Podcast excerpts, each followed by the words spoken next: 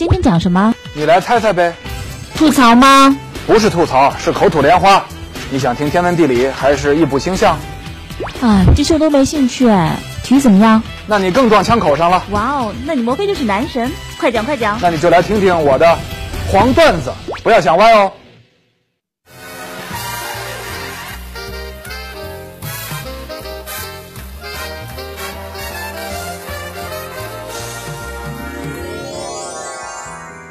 这个赛季刚开赛的时候啊，这个在意甲赛场上，米兰跟那不勒斯交手，米兰球迷啊不断唱两首歌攻击那不勒斯队。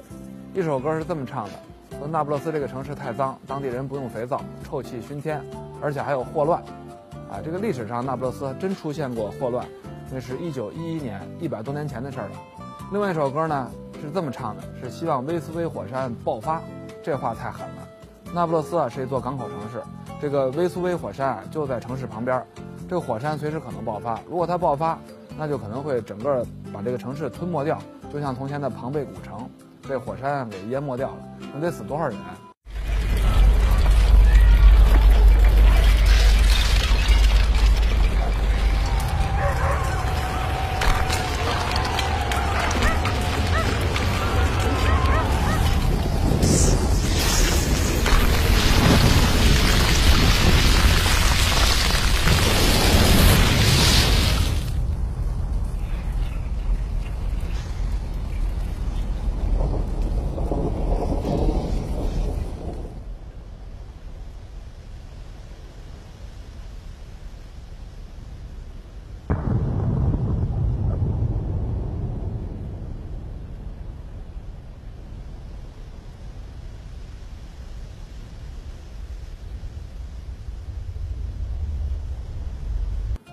这确实不对，所以呢，意大利足协就开出了罚单，因此呢，圣西罗看台啊，有有的看台就被关闭了。米兰的球迷就很不服气，之后呢，逮着机会就攻击那不勒斯。最无厘头的是去年十月有一场欧冠比赛，米兰在圣西罗跟巴萨交手，跟那不勒斯没有关系啊，但是圣西罗南看台的球迷啊继续闹事，说那不勒斯应该发生地震和霍乱。在意大利足坛啊，不仅仅是米兰球迷。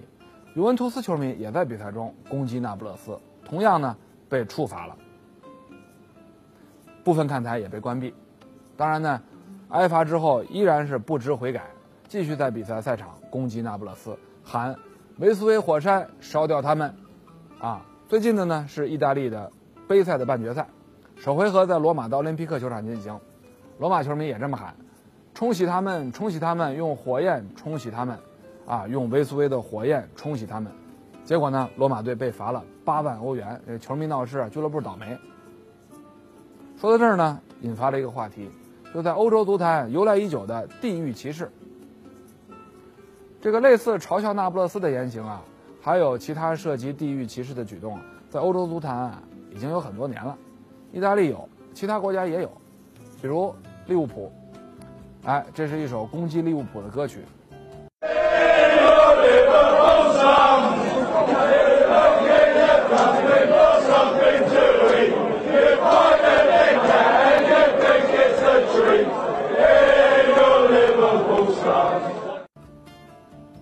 大约从七十年代中期开始呢，利物浦这个工业城市啊开始萧条了，失业率越来越高，街道破破烂烂，城市呢是一贫如洗，一些到外地打工的利物浦人呢也被歧视，时间长了就有了积怨。一张老照片里边，利物浦球迷举起一块横幅：“利物浦人不是英国人。”啊，曼联和利物浦是死敌。福格森曾经说：“我他妈就是想把利物浦从宝座上拉下来。”杰拉德是利物浦人，小的时候呢穿过曼联球星罗布森的球衣，结果他的父亲竟然为此发了火，可见这两个死敌之间到了什么水火水火不相容的地步。一些做法呢比地域歧视还要恶毒，比如呢揭对手的伤疤，用慕尼黑空难和希尔斯堡惨案来相互挑衅，啊，顶多呢是媒体批评一下，英国足总呢并不进行处罚。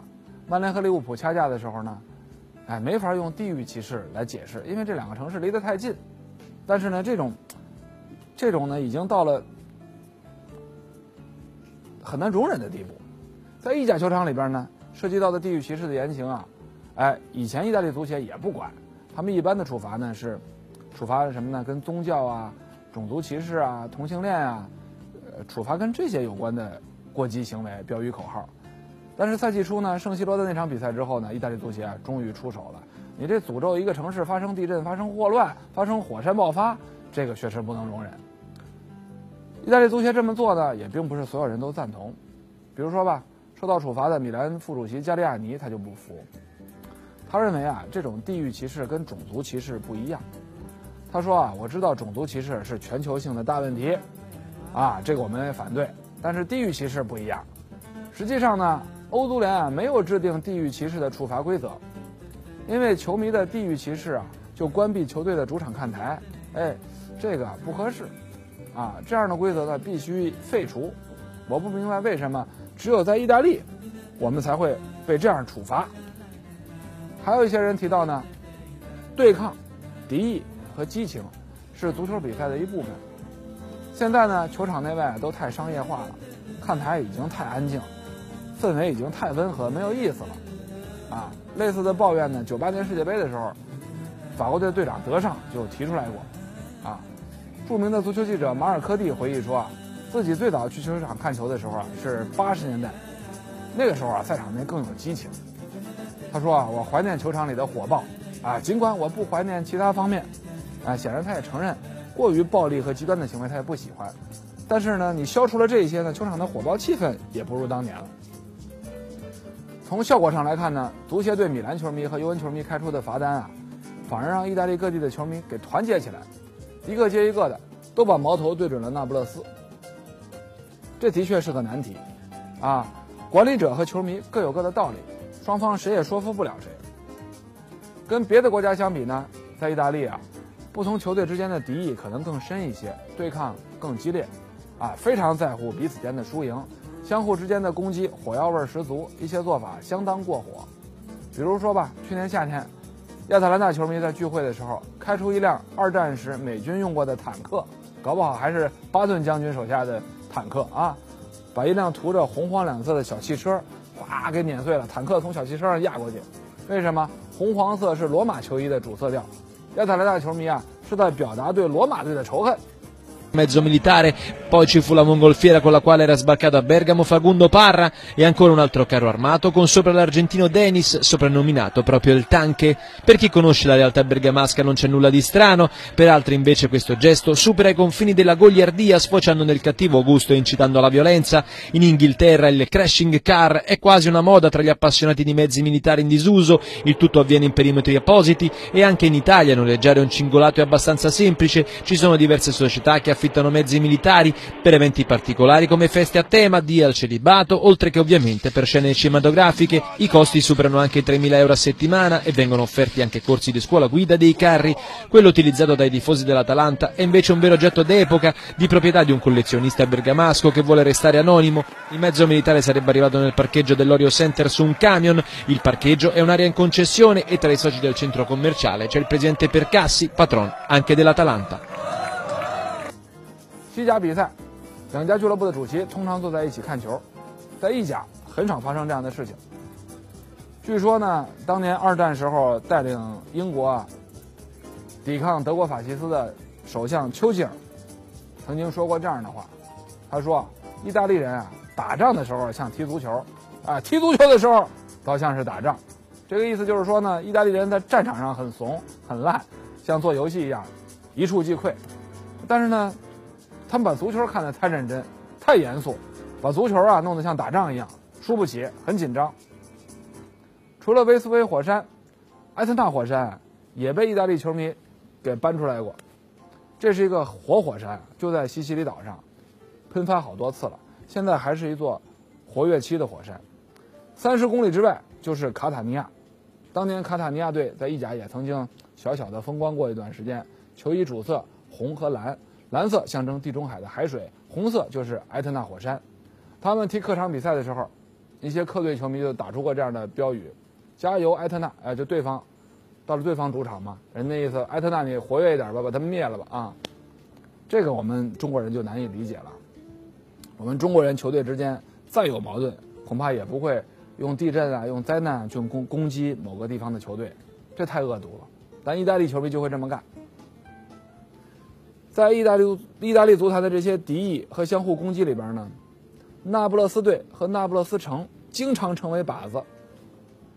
去年四月，那不勒斯的门将德桑克蒂斯为本队球迷鸣不平。当时呢，尤文球尤文图斯的球迷啊，用种族主义攻击米兰球员博阿滕，为此呢，俱乐部遭到了罚款。德桑克蒂斯就说：“歧视有很多种，那不勒斯人经常成为地域歧视的对象，地域歧视同样很糟糕。那些针对我们的球迷的粗俗歌曲啊，应该受到处罚。”本赛季初，足协处罚米兰球迷之后啊，那不勒斯的市长就说：“那不勒斯人经常被地域歧视。”这是不可接受的，但其他地方的球迷啊继续攻击那不勒斯。他们去阿尔卑球场跟尤文图斯踢比赛的时候，尤文球迷的口号是“欢迎来到意大利”，啊，好像那不勒斯人不是意大利人一样。其实那不勒斯啊是一个很优美的地方，人称“阳光和快乐之城”。这里呢气候宜人，风景秀丽，有山有水。歌德在《意大利游记》当中说：“朝至那不勒斯。”夕死足矣啊！咱们中国古语讲“朝闻道，夕死可也”，是吧？这里的民歌非常有名啊，《我的太阳》《重归苏联托》还有《桑塔露西亚》，这都是那不勒斯民歌。当地人呢，非常的享受生活啊，热爱歌唱，热情好客，还讲究吃穿。那里有一句话说，在那不勒斯啊，一半以上的人都是裁缝，讲究穿。国内呢，一个挺有名的经济学教授啊，曾经半开玩笑的提出一个理论，说穷地方出歌舞人才，啊，因为吃饱之后啊，大家没事干啊，只能唱歌跳舞，所以呢，艺术家的水准就比较高。意大利啊，就是越往南越穷。那不勒斯呢，就是这么一座南方城市，好山好水，但是经济却比较落后。那不勒斯除了经济落后之外呢，社会秩序啊也不如北方。垃圾问题已经困扰他们好多年。贝卢斯科尼当总理的时候，不止一次动用意大利的军队，出动军用卡车来帮他们清理垃圾。垃圾问题的背后，罪魁祸首是当地的黑手党卡莫拉，他们垄断了垃圾清理业务，故意不及时清理，哎，逼着一些人出高价，然后再出人清扫。那不勒斯当地的治安同样不如北方城市。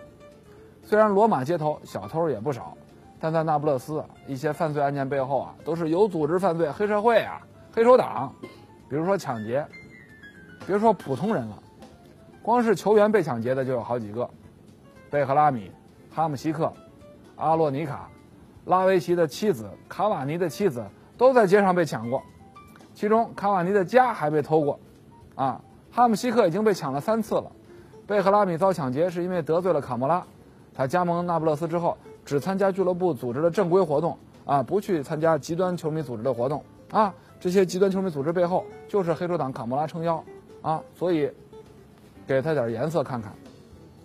这真是堕落了。当年马拉多纳在那不勒斯踢球踢球的时候，谁敢抢那不勒斯球员啊？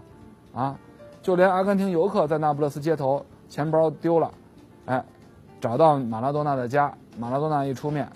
哎，黑手党不出俩小时，把钱包里边证件、护照啊什么都送回来。哎，只是现金就不还给你了。哎，现在连这点面子都不给了，所以卡瓦尼他离开了那不勒斯，去了法国。总之呢，那不勒斯这座城市啊，跟许多地方一样，肯定有它好的一面、吸引人的一面，也有肮脏的、灰色的、黑色的地的地方。哎，让你想起来啊。不愿意再去一次的地方，肯定都有。这两年呢，那不勒斯队战绩很好，哎，俱乐部主席呢又很高调。咱们节目里也专门聊过这个狂人主席啊，出了不少风头。因此呢，在足球圈树敌不少，有了对手。你想想，他们当年踢丙级队的时候，谁会去攻击他们？都懒得理你，是吧？另外呢，他们经常受到歧视，还有一个背景，就是意大利国内的南北方的矛盾。这种矛盾呢，也出现在球场内外。这是一个社会话题。说到这儿呢，想起了那句话，我老黄的名言：“球场小社会，社会大球场。”这个话题咱明天接着聊。